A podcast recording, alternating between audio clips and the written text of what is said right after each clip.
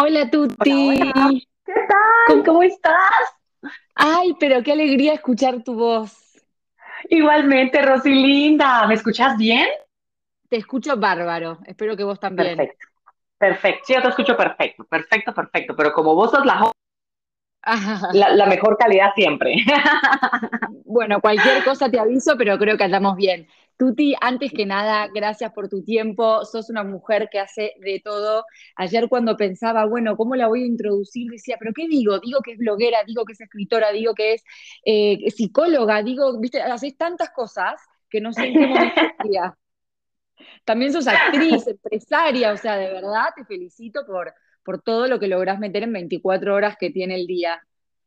Tan linda. No, no hago todo en 24 horas.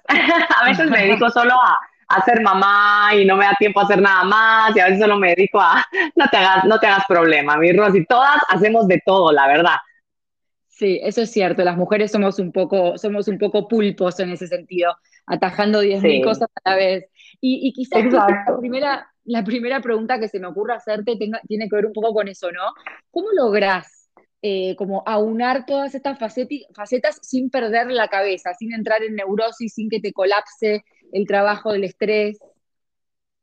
Eh, me ha pasado. no, es que, no es que vaya yo, eh, ¿cómo se dice eso? Ah, cuando no perdés, invicta, invicta en, eso.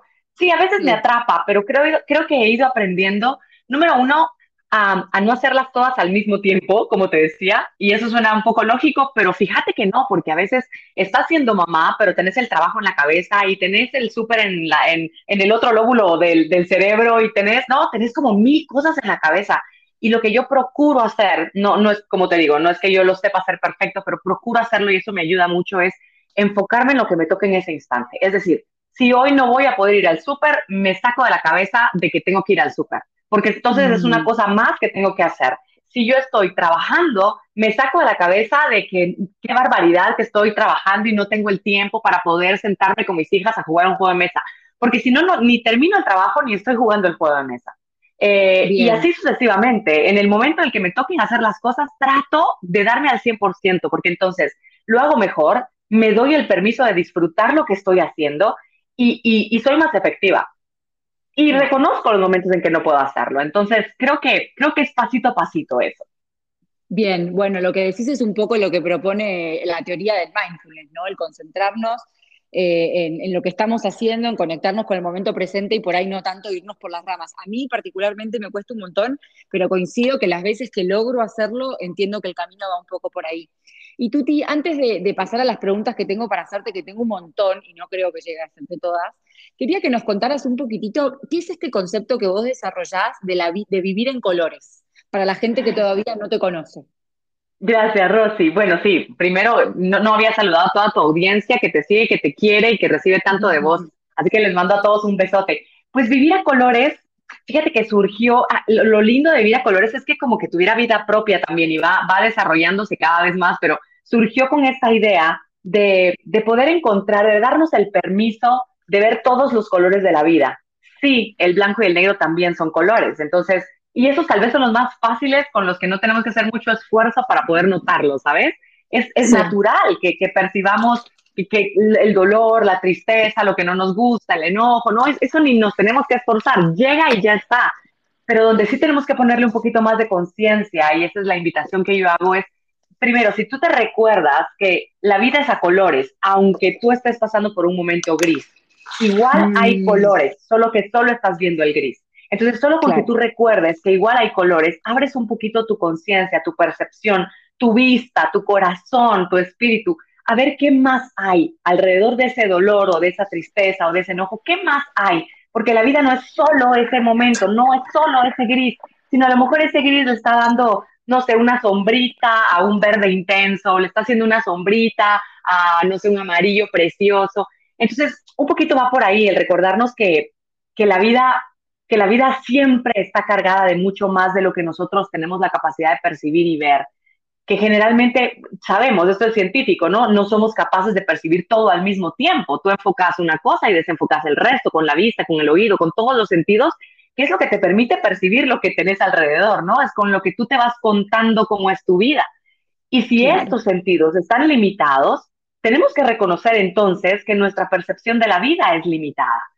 Eso no quiere decir que, que, que, llevemos una, o sea, que, que llevemos las de perder, no, solo que con esta conciencia de entender que mi forma de percibir la vida es limitada, quiere decir que si yo quiero percibir más, yo tengo que poner un poquito más de, de, de voluntad en decir, ok, esto es lo que estoy viendo ahorita, estoy viendo que mis hijas no obedecen, que dejaron el cuarto tirado, que tengo que entregar no sé qué, que no puedo ver todo eso y todo se va acumulando y parece como una gran bola de grises y negros. Y, y aún así recordarme, y esto no es todo, la vida hay colores, ¿qué más hay? Entonces, puedes incluso empezar a ver que aunque tus hijas no te obedezcan, tenés hijas y están vivas y están sanas. Y ahí ya le pusiste color. ¿sabes? Es decir, le vas cambiando la, la, la, forma en que vas viendo todo lo que va sucediendo. Entonces, llegas a un punto en el que no necesitas que pase algo diferente. Te das cuenta que lo que está pasando, como a mí me gusta decir, con lo que hoy ya tienes, hoy en ese instante en el que estás, ya puedes descubrir colores. No tiene que cambiar nada, solo tú tienes que ponerle ese, mm, quitarte esos filtros del blanco y negro, como en las pantallitas, ¿no? Cuando tú le quitas el filtro al blanco y negro, puedes ver todos los colores de la foto. Pero si tú tienes el filtro del blanco y negro, que generalmente es nuestros miedos, nuestras creencias, nuestros enojos, nuestro egoísmo, un montón de cosas que vamos poniendo, eso hace que veas la, la vida blanco y negro. Si los vas quitando, vas viendo todos los colores. Claro, entiendo. Tiene que ver un poco con esto de que no solo, que a veces uno cree que lo que uno percibe es la realidad, pero la realidad es mucho más que lo que uno percibe porque nuestras percepciones están condicionadas por nuestros filtros, como decías vos. Exacto. Eh, y hay una cosa que me encanta que es, eh, es algo así como, no te creas todo lo que pensás. Porque a veces cuando uno entra en ese tren de repetirse todo esto que vos decías, ¿no? Mis, mis, hijas son un desastre, no ordenan, estoy llena de trabajo, mi marido hace tres días que no sé qué. Digo, es muy fácil como creernos que esa es la realidad y que todo es caótico y que todo está gris. Y en cambio, si hacemos el ejercicio, como bien decías vos, de cambiar el chip eh, es, muy, es, es, sencillo a veces como empezar a ver todo lo otro. Está buenísimo. Y vos hablás mucho de cómo eliminar pensamientos negativos, ¿no? Eh, prácticas poderosas para transitar momentos dificultosos de la vida. O sea, tenés mucha información sobre eso. Yo ayer me quedé hasta altas horas de la noche viendo un poco de, todo eso, pero a mí me parece que sería valioso para, para mis oyentes si pudieras compartir con nosotros algún consejito. La palabra consejo me da como a veces dudas, pero bueno, eh, sobre, sobre esto, ¿cómo, ¿cómo, eliminar pensamientos negativos. ¿Hay algo, hay algún truquito que a vos te sirva que puedas compartir? Fíjate que lo, lo que todos quisiéramos es decir, ok, yo voy a no repetir tres veces mariposa, mariposa, mariposa y ta, ya, desaparecieron todos los pensamientos negativos. Pero no, no, no, funciona así, porque, porque nuestro cerebro ha aprendido a funcionar todo el tiempo que hemos vivido, a, mí son 42 años que he aprendido mi cerebro a funcionar como funciono hoy, ¿sabes? Cada quien haga sus cuentas. Entonces, enseñarla a funcionar de, de la noche a la mañana de otra manera completamente distinta es un poco irrealista, ¿sabes?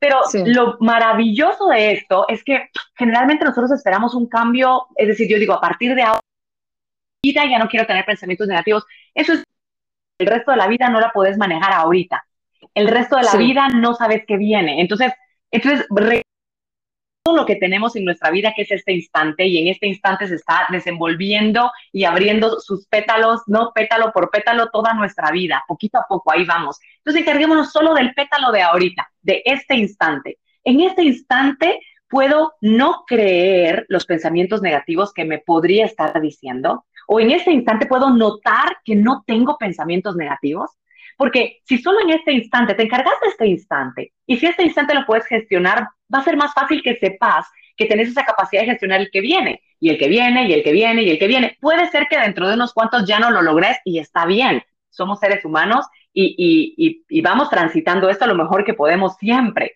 Entonces, los pensamientos negativos no se les combate y no se les elimina. A los pensamientos negativos se les observa Creo que ahí mm. está la clave en donde todos hemos peleado tanto con no me lo voy a quitar, no tengo que pensar esto. Pero claro, si te digo no penses en una pizza de pepperoni, ¿qué pensaste? En una pizza de pepperoni, ¿estás de acuerdo? Obvio.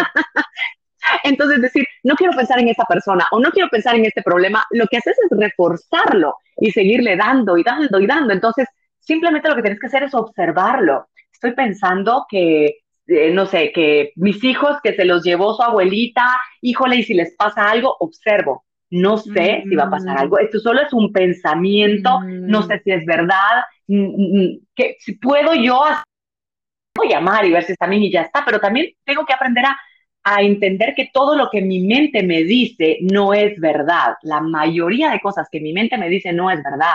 Porque aunque yo tenga en mi mente que me llamaran y me dijeran, sí, tuvieron un accidente, están en el hospital, y eso es horrible, y en esos momentitos cuesta muchísimo manejar esos pensamientos, pero aún así, puedes ir poquito a poco entrenándote en lo cotidiano para que cuando lleguen esos momentos muy retadores, te sea un poquito más fácil transitarlos. Recuerdo una, a una chica que me escribió comentándome que a partir de, bueno, de, de lo que yo comparto y que ella se ha inscrito en, diferentes eh, talleres y cursos y procesos que, que, yo comparto, me decía que su mamá la llamaron, que su mamá estaba en el hospital. Y entonces dice, yo en otro momento me hubiera vuelto loca.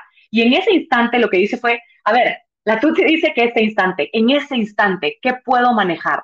Porque no puedo manejar a mi mamá, no puedo manejar a los doctores ni al hospital, no, me, no puedo. Entonces, ¿para qué me gasto y me atormento con cosas con las que no me puedo manejar. ¿Qué me toca? Dijo, ok, me toca arreglar las cosas de mi mamá, hacerle una maletita y llevársela al hospital. Me toca llevar dinero para poder pagar. Me toca, entonces se enfocó en lo que podía hacer.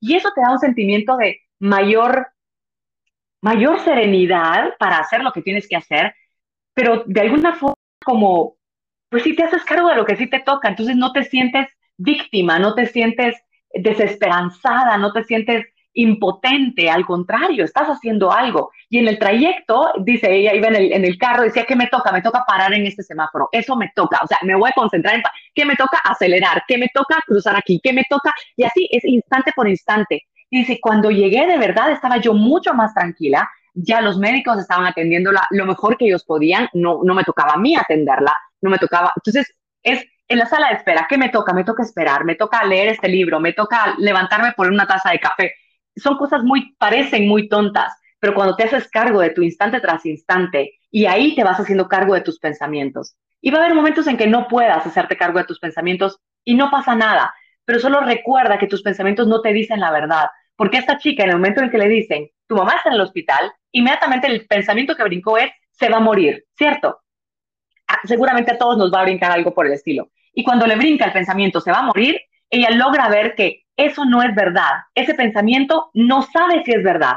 No está en su poder saberlo. Entonces dice, ok, esto no es verdad. Sí me da miedo, pero esto no es verdad. Entonces, ¿qué me toca ahorita? Y te enfocas en lo que te toca.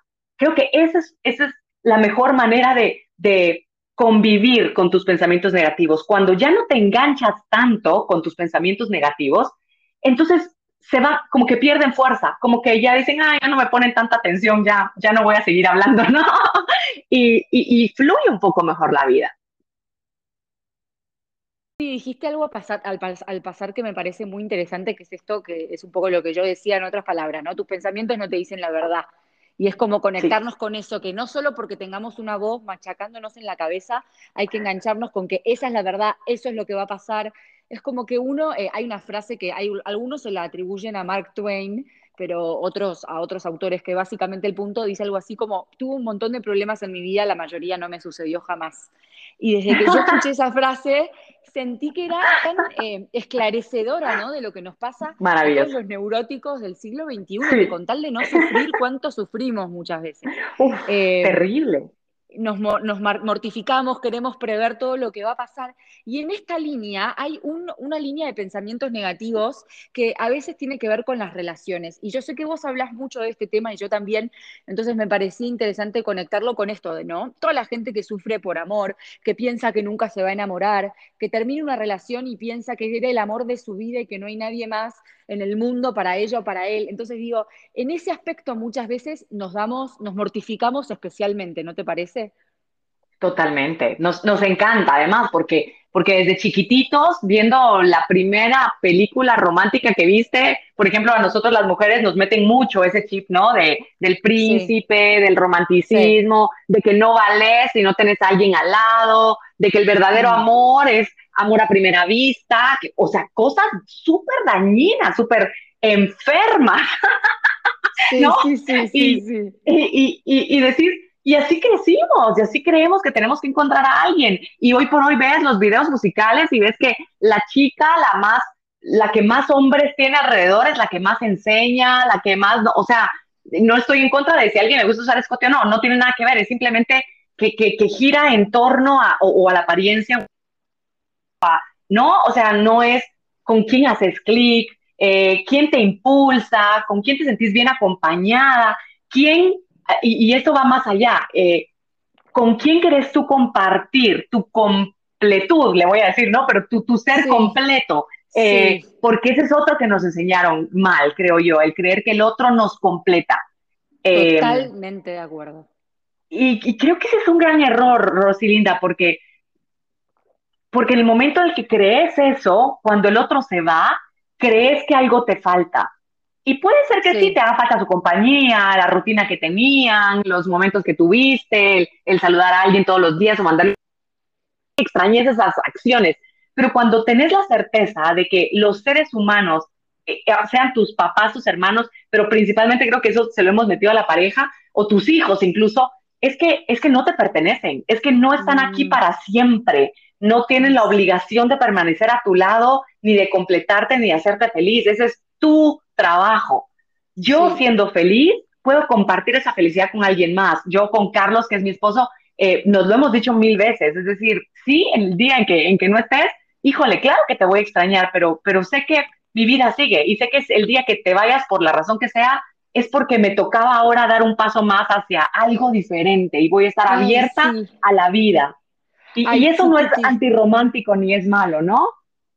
No, no, no, es más realista y sabes que te escucho y me da piel de gallina porque justo estos días estuve pensando mucho en eso. No sé si viste una película que se llama Como la vida misma, que por ahí es un poco melodramática y demasiado fuerte en algunos momentos, pero al final una de las protagonistas tiene un mensaje muy lindo que es, si te moves un poco más, en la vida siempre encontrás amor. Entonces, aunque la vida tenga momentos terribles y tenga momentos trágicos y tenga momentos dolorosos y difíciles, siempre hay amor. Entonces, Digo, y también venía leyendo a una autora budista que es muy buena, que la recomiendo, que se llama Pema Chodrón, y seguramente se pronuncia diferente, pido disculpas, pero bueno.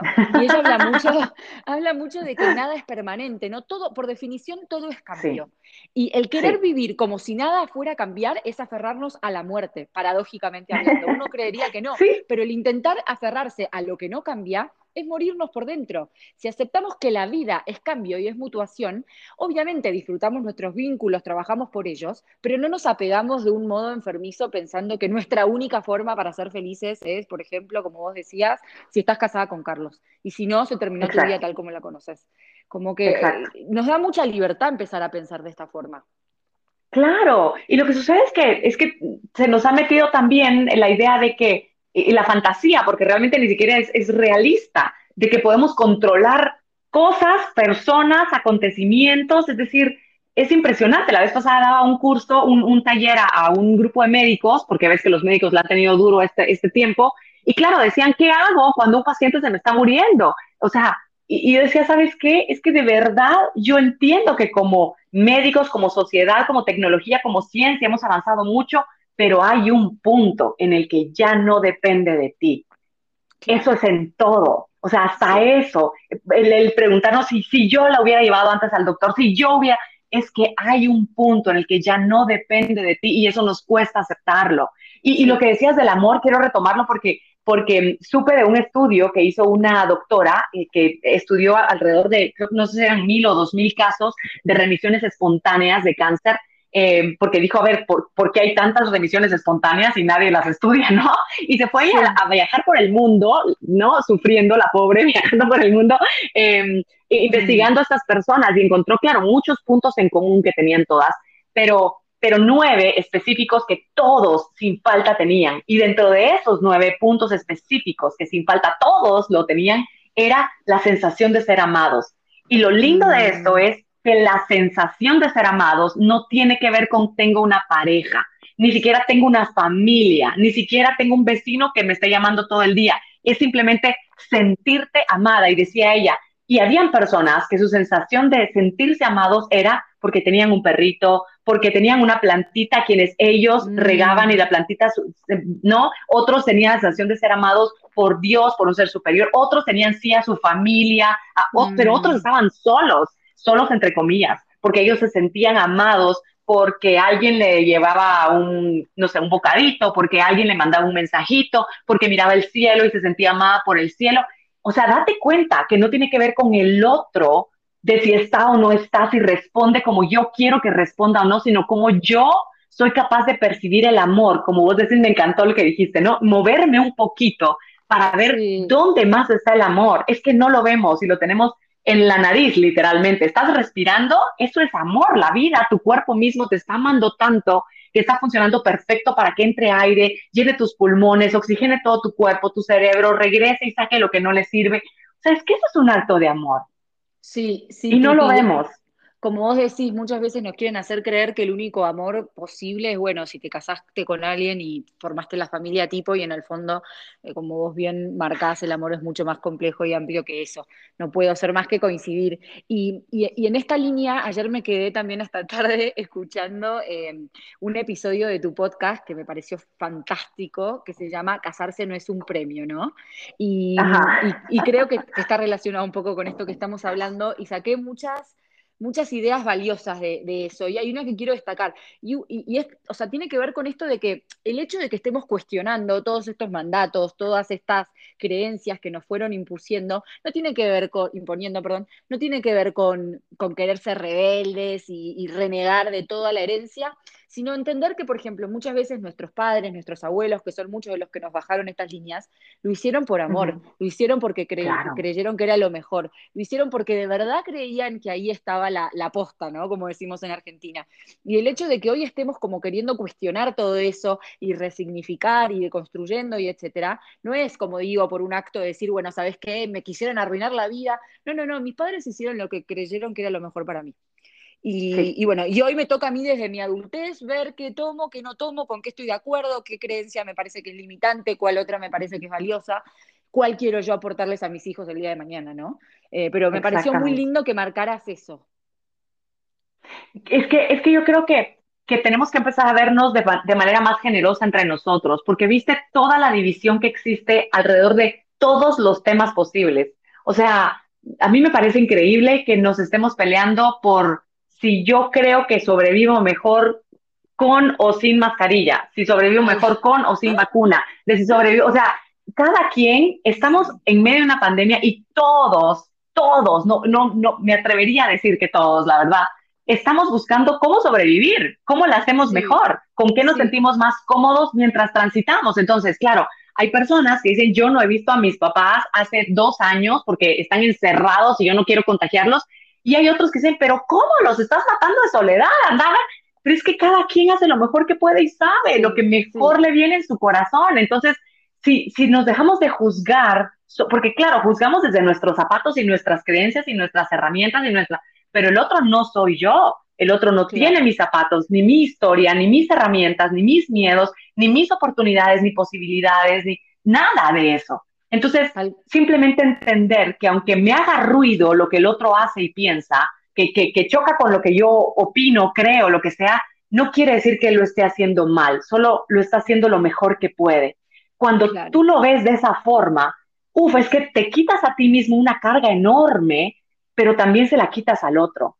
Dejas de, de juzgar y de, y, de, y de pelearte y empiezas a perdonar. Por lo tanto, también empiezas a perdonarte a ti porque entiendes que el tú o que cometió el error hace 20 años, hace 5 meses, hace dos horas, era otro tú, no, no es el de hoy, este instante, ¿no? Es, es alguien que en ese momento creyó que lo hacía lo mejor que podía. Y, y, te ves con compasión y ves a los demás con compasión, que, que no es lástima, eh, porque creo que a veces se ha entendido mal esa palabrita, sino es comprensión. Y eso te lleva al punto que a mí me parece de los más hermosos que es entender que no tienes que perdonar a nadie. Mm. A ver, desarrollalo. A ver, uno cree que, que, va por la vida y que necesita para liberarse de esa carga de resentimiento, de dolor, de tristezas que uno lleva encima, uno cree que tiene que perdonar, es el camino del perdón. Todos lo creemos y lo seguiremos creyendo, creo yo, por un buen tiempo y a veces se nos atraviesa esa ideita. Pero cuando poco a poco te vas dando cuenta y vas aceptando que todos lo hacen lo mejor que pueden entendés que aunque el otro haya hecho una acción que a ti no te gustó, que a ti te afectó, que a ti te hirió incluso, él no lo hizo porque quería lastimarte, herirte, maltratarte, aunque de verdad, aunque sea algo, aunque sea algo muy traumático, me explico. Sí, Cuando tú entiendes que el otro actuó desde su, desde su, ¿cómo te digo? Desde sus creencias, eh, Desde su desde Sí, desde su posición, desde sus miedos, desde sus traumas, desde su... Esa persona actuó como actuó e hizo lo que hizo, aunque haya sido eso dañarte, desde esa historia que él tiene o ella tiene. Y cuando lo entiendes, te sales de ti mismo y lo entiendes, entiendes que no tienes nada que perdonar. Em, hay un libro precioso, Ray Hinton se llama, eh, The Sun, The Shine, no me acuerdo, es como el sol todavía brilla o algo así. Eh, Ray Hinton, Ray con, con A, Ray Hinton. Esta es una historia real de un personaje en Estados Unidos que mm, estuvo 28 años en la línea de muerte, o sea, para, la, para cumplir pena de muerte, en una cárcel de máxima seguridad, siendo inocente. Y, no, y, lo, culparon, lo culparon de algo que él no había cometido, eh, mm. con todas las pruebas a su favor, además, y no le quisieron hacer caso y lo metieron es, eh, a la cárcel y, a la, y a, la, a la línea del pabellón de la muerte, ¿no?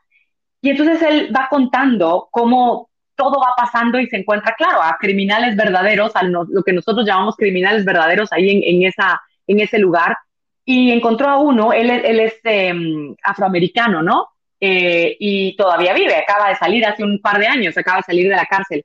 Y, y, se, y se encuentra con otro chico, mucho más joven que él, que es de, el papá era como de los, sabes, de los cabecillas, o fue de los cabecillas, o de los líderes, mejor dicho, de, del Ku Klux Klan y toda la cosa y entonces él se da cuenta que está siendo amigo, porque como no podían verse cara a cara, se hablaban de celda en celda.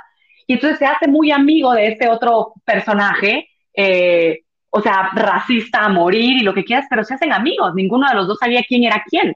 Hasta después alguien les, les cuenta quién era, quién era quién y él dice, no puede ser que esta persona a quien yo quiero tanto, y entonces un día le dice, oye, ya sé quién eres, ya sé que eres hijo del fulanito y sé que tú chico de nuestro barrio, o sea, él ya sabía que este, este chico que estaba encarcelado era, pues había asesinado a otro, a otro hombre de color. Y entonces eh, le dice, ¿sabes qué? Eh, yo me, me, me lamento tanto haber hecho eso, porque hoy por hoy me estoy dando cuenta que todo lo que a mí me enseñó mi papá, todo el odio que me enseñó a tener contra ustedes no es real. Estoy conociendo un ser humano extraordinario, eres quiero con el alma, daría mi vida por ti.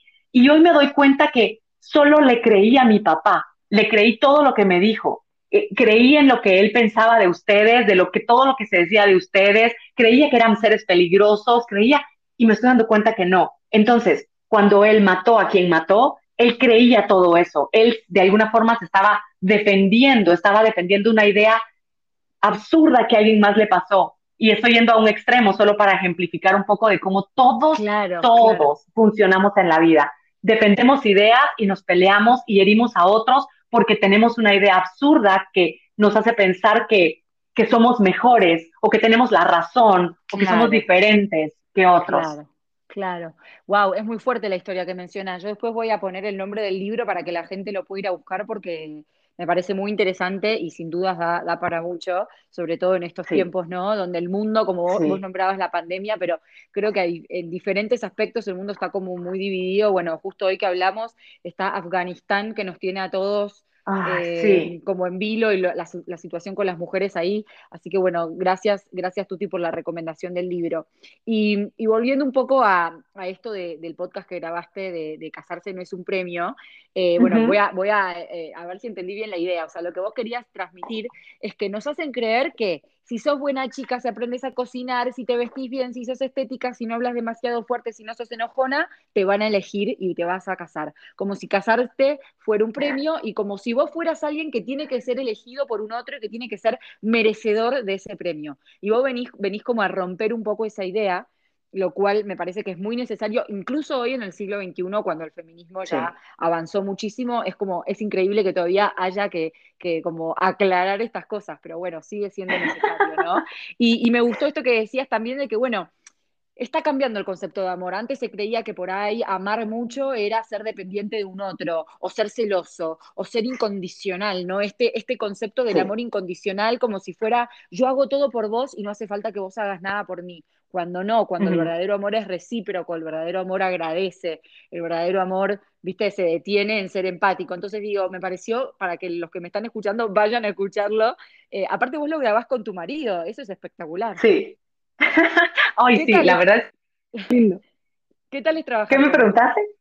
No, Mira, ¿qué tal es trabajar con él? Sí, sí, sí es, es muy fácil, es muy fácil. Claro, no te digo, es todo maravilloso, pero en general creo que hemos aprendido muy bien, él y yo, antes incluso de, decidir trabajar juntos, aprendimos a no tomarnos muchas cosas personal. Entonces, mm. eh, a, entender que lo que a ti te cueste manejar es porque a ti te cuesta manejarlo, no es porque yo tenga algo que ver, no, no te lo tengo que ver yo, no tengo yo que venirte a rescatar, es como, no, creo que eso fue de verdad, desde casi el inicio de la relación, cuando, cuando uno a veces se pone así como en confesionario con, con quien uno está conociendo, con quien a lo mejor uno ya, ya anda, ¿no? Eh, y nos pusimos ahí como a contar de, de relaciones pasadas y los exnovios y no sé qué y cosas por el estilo. Y entonces a Carlos le causó mucho ruido una, una relación pasada mía, ¿no? Y me decía, es que, es que no me gusta. Y digo, ¿sabes qué? Eh, lo entiendo, pero ese ya no es mi asunto. O sea, suficiente tengo yo con lidiar con mis exes, o sea, con mis sentimientos y mis emociones alrededor de mis exes, como para que todavía tenga yo que protegerte y resolverte y hacerte sentir. No, o sea, esa es tu bronca, resuélvela tú. Con mm. todo mi amor, resuélvelo tú. Aquí ya no me metas a mí. Y claro, y es un límite. Claro, claro, y, no fue peleando, que lo dijimos ni mucho menos, pero, pero lo entendió muy bien, dijo, sí, o sea, no, no tengo por qué manipularla con sus exes, no tengo... Claro. O sea, eso fue parte de mi vida y yo estoy trabajando para integrarlo, aceptarlo y quedarme en paz con esto. No puede ser que también tenga que lidiar o tener que seguir peleándome con mi ex para que mi actual pareja esté en paz. No, o sea, yo quiero estar en paz con mi ex. Si vos no querés estar en paz con mi ex, es tu bronca, ¿no? Es tu rollo. Entonces, eh, creo que desde un inicio entendimos muy bien eso y eso nos ha ayudado para que a la hora de trabajar juntos eh, seamos lo más honestos que podemos y sabemos, ¿no? Y entendamos que hay procesos de cada uno en donde el otro no tiene nada ni que ver ni que hacer.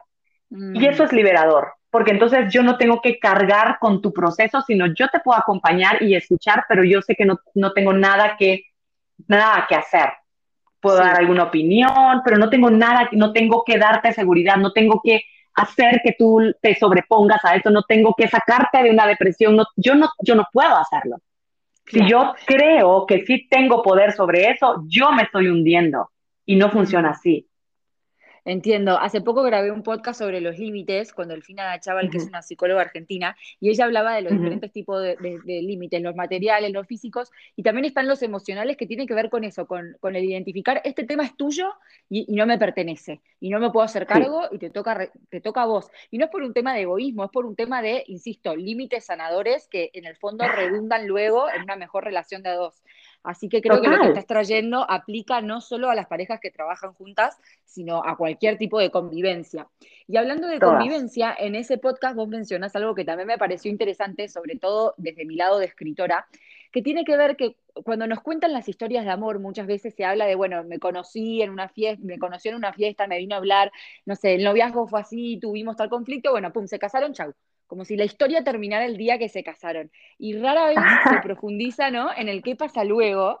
Y, eso eh, un poco enfatiza esta idea que estamos queriendo de construir de que el casarse es un premio, ¿no? Bueno, llegaste a la meta, te casaste, pum, terminó la historia. Un poco refuerza eso.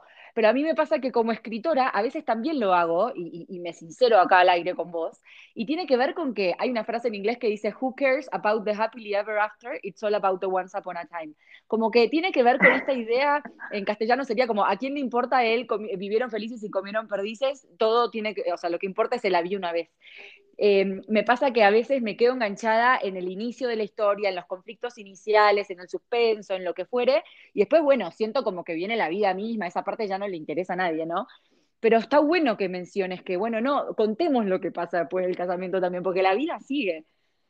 Claro, y es más, después, o sea, si, si vos me decís en qué punto de mi vida tengo más amor, me siento más plena, yo pero es que mucho, es hoy, es decir, el momento en el que me casé, sí, llevaba dos años de conocer al tipo, ¿sabes?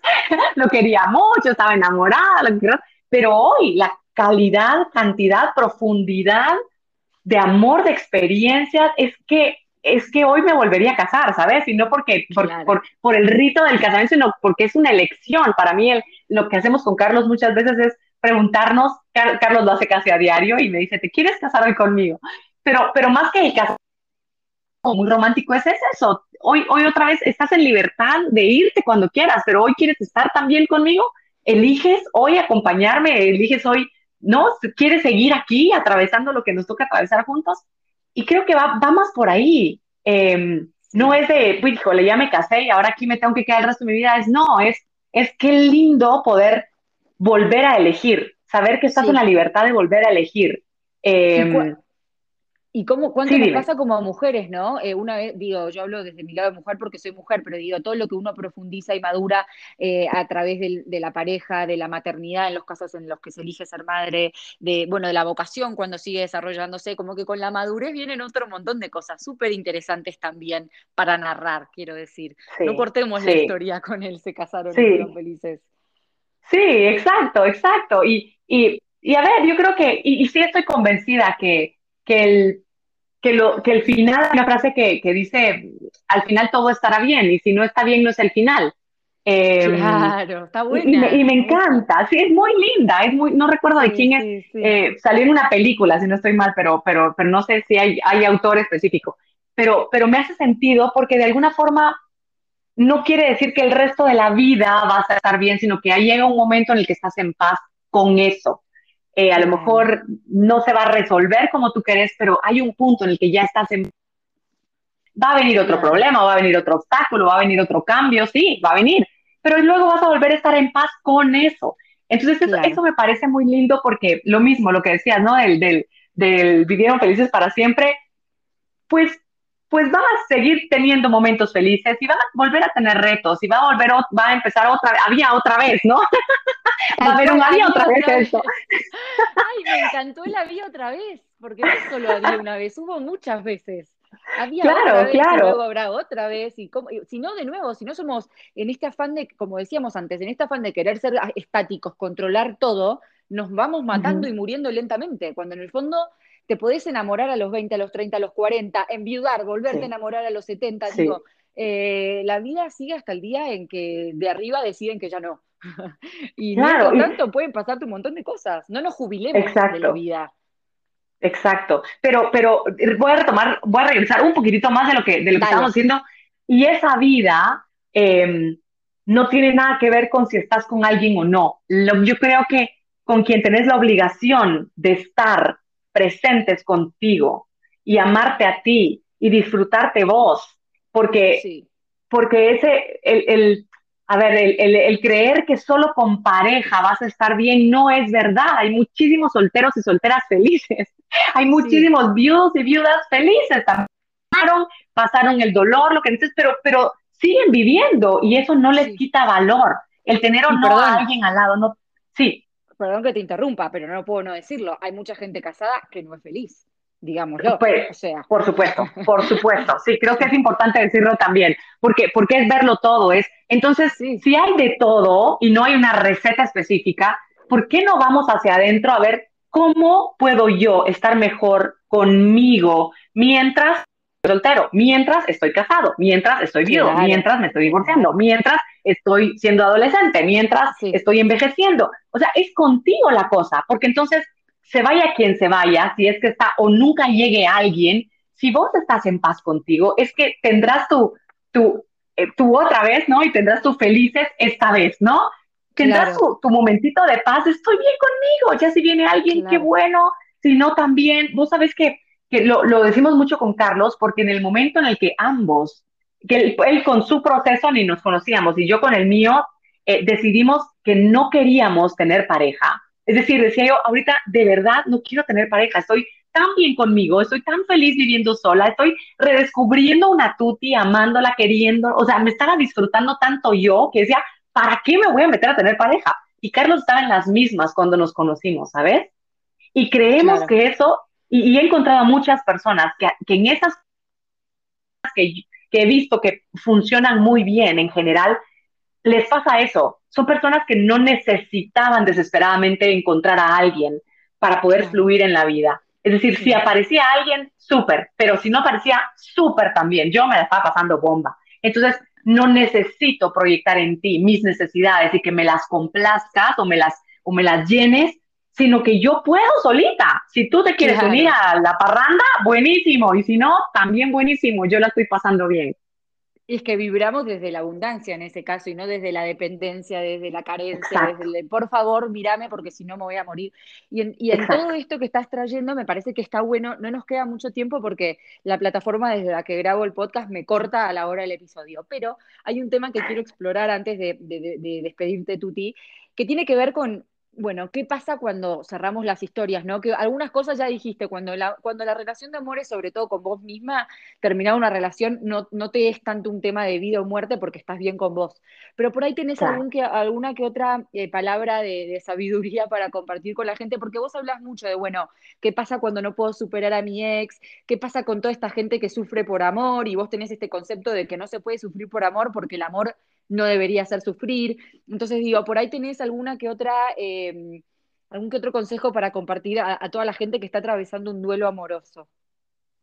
Sí, em, eh, me, gusta mucho que hayas traído esa, esa frasecita de no se puede sufrir por amor, porque ponete a pensar, si tú realmente amas a alguien, pensá en alguien que, que amas pero profundamente, que le desearías lo mejor de la vida, que querés que sea la persona más realizada, míralo con una sonrisa enorme, velo con los brazos hacia el cielo, pero, pero pleno y feliz. ¿Te gustaría que esa persona estuviera bajo tus condiciones, no sé, que esté al lado tuyo, que no sé, que haga lo que tú quieres que haga, que se dedique a lo que tú quieres que se dedique, para lo que tú has... Eso no es amor, ¿estás de acuerdo? El amor es libre, el amor suelta. Eh, si yo quiero que esa persona sea plena, pues dices, bueno, sí, no me va a gustar que esté lejos de mí, pero yo quiero que sea pleno, yo quiero que sea feliz. Entonces, cuando hay rupturas amorosas, es decir, si hay ruptura amorosa y, siguen vivos los dos, lo voy a poner de esa forma porque, porque creo que cambia un poquitín. Em, bueno, sí, no. Eh, de alguna manera, el otro también está buscando su felicidad o yo la estoy buscando y por eso decidí romper la relación, ¿no? Pero independientemente de cuál fue la causa de, de la separación, ambos estamos ahora con una hoja en blanco para buscar cada quien la felicidad y yo no tengo la capacidad de hacer feliz al otro, ni el otro tiene la capacidad de hacerme feliz a mí. Claro. En, ese proceso, si yo, em, em, lo que me gustaría más bien para, para ser más puntual, decirle a quien está atravesando por una ruptura amorosa es natural llorar, es natural eh, sentir lo que se siente, plantearse todos esos y sí, y sí, y sí, ¿no? Y si hubiera hecho esto, y si no lo hubiera dicho, y si, es, es natural, pero no se pierdan de observar lo que nos decimos porque somos muy crueles con nosotros. Nos decimos que no servimos o que nadie nos va a querer o que no, es decir, sufrimos más por todo lo que nos decimos que por lo que está pasando, porque antes de que llegara esa persona a nuestra vida ya vivíamos, ya habíamos sido en algún momento plenos, felices, divertidos, amorosos con nosotros o con la vida. Entonces ya sabíamos hacer eso. ¿Por qué lo desaprendimos? ¿Por qué creímos que ahora dependía de una persona? Cuando la persona se iba a trabajar, no estaba al lado nuestro y estábamos en paz. Cuando la persona eh, no está físicamente con nosotros, podemos estar tranquilos, pero solo es, es, el pensamiento que te dice, pero ahora ya no está conmigo y entonces mi vida carece de sentido. Y ese pensamiento es el que te hace enganchar a ti con una emoción de, de frustración, de soledad, de, de, no sé, de lo que tú querrás, de tristeza, de dolor, es, el pensamiento el que te hace enganchar con la emoción. Entonces, ¿qué estás pensando? ¿Qué estás rumiando? Observa tus pensamientos, porque puede ser que haya pensamientos que no te estén ayudando a seguir adelante. Si tú dices, es que yo era tan feliz con esa persona, obsérvalo, ¿de verdad? O sea, ¿de verdad? Claro, tal cual. Es que nunca más en la vida nadie me va a querer, ¿de verdad? Exacto, exacto. Sí hay que, hay que ser un poco y, regresar, decir, esto no me está sirviendo para pasar. Ok, sí quise mucho a esta persona, pero ahora me toca seguir caminando por mi cuenta. ¿Y qué voy a aprender de mí? ¿Y qué gané cuando lo perdí o la perdí? Porque siempre cuando uno pierde algo, uno gana algo más. Si a mí me gusta hacer mucho este ejemplo y, y solo quiero que se lo imaginen, si yo tengo entre las manos un vaso y digamos que lo suelto y lo perdí de mis manos, ¿no? Ya pareciera que me queda nada en las manos, pero realmente lo que me queda es espacio para ganar, para tomar algo más. Entonces siempre gano, gano espacio, nunca estoy con nada, siempre tengo espacio, tengo posibilidad, tengo oportunidad, pierdo mm, la, capacidad de salir a viajar por el mundo, ¿qué gano? Gano conexión con mi familia, mm. gano el aprender a estar en casa, siempre. Entonces, revisémonos, porque lo que hacemos generalmente a, nivel mental, es decir, cuánto perdí, cuánto ya no hago, cuánto ya no tengo, pues revisa cuánto ganaste. Ganaste tiempo para meterte a esas clases que siempre querías. Ganaste tiempo para estar con tus amigas sin que tengas que salir corriendo. No, ¿cuánto ganaste? Nótalo, no te lo pierdas. Sí, y, cuántas veces los, los finales son nuevos principios, ¿no? Nuevos principios disfrazados de finales. Como eh, viene un fin, pero es un comienzo a otra cosa. Y de nuevo, es como que toda nuestra charla está conectada porque todo esto que estás diciendo se relaciona con lo que decías al principio de, bueno, cambiemos la perspectiva, no te creas lo que pensás, no creas en todo lo que pensás, y míralo desde, o sea, en vez de mirar el lado A, mirar el lado B, ¿no? Es como, eh, siempre se puede, hay, siempre hay al menos dos versiones de las cosas. Entonces está bueno hacer el ejercicio de, bueno, ¿qué pasa si esto mismo que me está haciendo sufrir lo veo con otros ojos? Claro. Eh, es como que nos damos con un palo y nos imaginamos siempre el peor de los escenarios, en vez de por ahí ser más compasivos, de nuevo la palabra que vos traías, ¿no? La compasión con uno mismo, ¿no? Eh, yo siempre digo que con mis amigas soy amorosa, les puedo dar palabras de aliento, consejos, creo en ellas, las apoyo, y muchas veces conmigo soy mi peor enemiga. Entonces digo, si soy amorosa con mis amigas, ¿por qué no puedo serlo conmigo? Eh, Exacto. Pero bueno, Tuti, la verdad fue un placer hablar con vos. Esta charla me parece que, a la gente le va a fascinar. Espero los comentarios de todos. Fue muy profunda y lo que quiero decirles a todos es que se metan en tu página web porque vos tenés un montón de cursos, un montón de, bueno, tenés libros, tenés un montón de material para todos los que quieran profundizar en estos aspectos, ¿no es así? Sí, gracias, Rosy. Para mí un placer. Me encantó platicar contigo. Me encanta también creo que sintonizamos mucho en muchas cosas. Gracias por ser ventana y voz para llegar a muchas otras conciencias, a muchos otros espíritus y corazones que estamos buscando, pues simplemente viajar más ligerito y más amoroso en esta vida. Creo que ahí es donde, creo que esa es nuestra casa, amor, al fin y al cabo, ¿no? Eh, pero el verdadero, el, el, libre, el, el, que nos y que nos hace plenos porque, porque no nos puede hacer sufrir definitivamente. Así que gracias a vos y sí, pueden buscar todo lo que, lo que dijo Rosy en Tuti con eh, T-U-T-I, solo con una T y E latina, Furlan, tutifurlan.com y ahí está todo. Igual en redes sociales me encuentran como Tuti Furlan y para mí será un placer acompañar también a quienes se quieran sumar a, las distintas comunidades y gracias de corazón Rosy, lo disfruté de principio a fin también. Bueno, me, alegro muchísimo, no te preocupes que yo voy a dejar todos los links a tus redes, así que ahí lo van a tener a mano. Te mando un beso gigantesco y espero que sigas bien con tu día y que sigas haciendo todas esas 9000 cosas que haces que también le hacen a uno. Así que te dejo. Una a la vez, una a la vez. Una a la vez, una a la vez. Sí, exacto.